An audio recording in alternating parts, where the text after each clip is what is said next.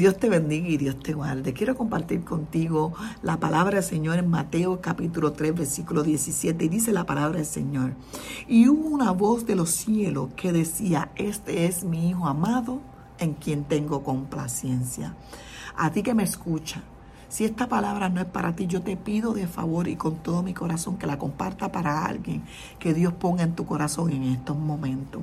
Posiblemente estás pensando que no vale la pena tanto esfuerzo, que no vale la pena tantos cambios que has hecho, pero quiero decirte que tu mayor recompensa va a ser que podamos escuchar al Padre de los cielos diciendo lo complacido que está de ti por tu obediencia.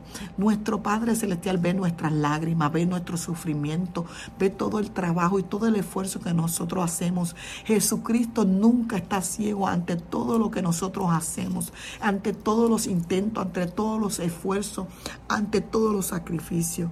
Pero ¿sabe cuál va a ser tu mayor recompensa?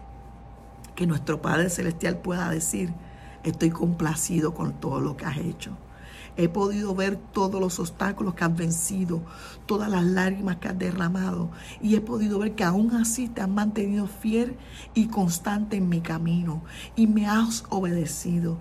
Que Él pueda decirlo orgulloso que está de ti y de mí por todo lo que hemos logrado y nos hemos mantenido fieles en el camino, que no ha sido fácil, Jesucristo lo sabe, Dios lo sabe que no ha sido fácil, pero aún así estás mantenido en el arado.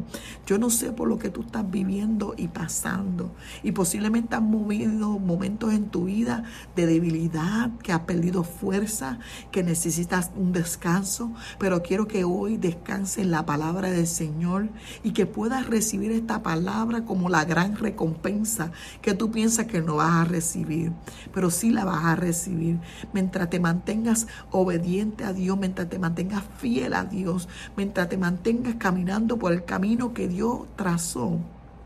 Va a llegar ese día donde el Padre Celestial va a decirte lo complacido que está de ti. Así que no te rindas, no es tiempo de cuestionar, no es tiempo de hacer tanta pregunta.